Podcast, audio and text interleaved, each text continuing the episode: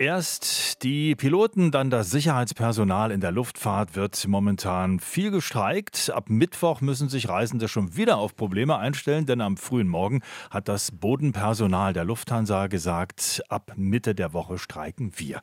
Thema jetzt für Wirtschaftsreporter Viktor Goldka. Viktor, welche Auswirkungen hatten denn solche Streiks des Bodenpersonals in der Vergangenheit? Also das kann man relativ genau sagen. Im Juli 2022, da war der letzte Streik des Bodenpersonals, vor allen Dingen an den großen Lufthansa-Drehkreuzen, also in Frankfurt am Main und in München.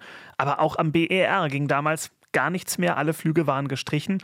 Wenn man sich jetzt anschaut, vom BER gehen ja vor allen Dingen die ganzen Zubringerflüge von Lufthansa, also die die Kundinnen und Kunden nach München, nach Frankfurt am Main bringen. Das sind am Mittwoch 23 an der Zahl, also das dürfte schwierig werden, zumal ja viele sowieso dann weiterfliegen wollen eigentlich von diesen Drehkreuzen. Das dürfte auch schwierig werden.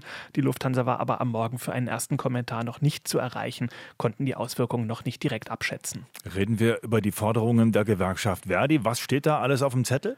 Naja, die fordert mehr Geld für das Bodenpersonal. Also da geht es ja um die Leute, die die Passagiere abfertigen, die Flieger enteisen und abfertigen. Das sind konzernweit bei der Lufthansa 25.000 Leute. Und die Gewerkschaft will natürlich 12,5 Prozent mehr Gehalt, mindestens 500 Euro mehr im Monat und noch eine Inflationsausgleichsprämie obendrauf. Die Lufthansa hat aber, muss man sagen, deutlich weniger angeboten. Erstmal nur eine sehr moderate Steigerung im ersten Jahr. Das soll erst später dann anziehen. Nachverhandeln soll auch erst nach drei Jahren möglich sein, nach dem Wunsch der Lufthansa. Das ist dann sehr weit in der Zukunft und das passt den Arbeitnehmervertretern insgesamt überhaupt nicht. Jetzt braucht ja die Lufthansa Personal, will mehr als 10.000 1000 Leute einstellen. Heißt das, man wird jetzt vielleicht doch schnell eingehen auf die Forderung der Gewerkschaft? Ja, ist wirklich irre, wenn man sich das überlegt. 13.000 Leute will die Lufthansa ranholen, weil man hat sich natürlich in Corona-Zeiten von Leuten trennen müssen, braucht sie jetzt aber wieder dringend, weil wieder viel geflogen wird. Auf der anderen Seite muss man sagen, der Gewinnsprung war auch üppig im vergangenen Quartal. Teure Ticketpreise, die große Reiselust. Also Geld ist da im Konzern. Aber das Problem der Lufthansa ist, wenn sie mit einer Gewerkschaft einen üppigen Deal macht, dann stehen andere Gewerkschaften auch noch Schlange. Denn in der Luftfahrt muss man wissen, da hat ja jede Mitarbeitersparte im Grunde ihre eigene Gewerkschaft.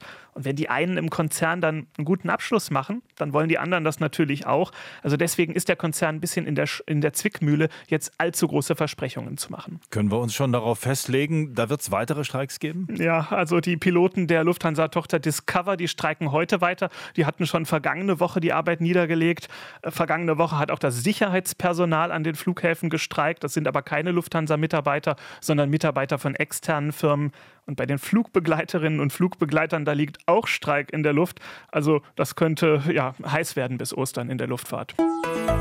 RBB 24 Inforadio vom Rundfunk Berlin-Brandenburg.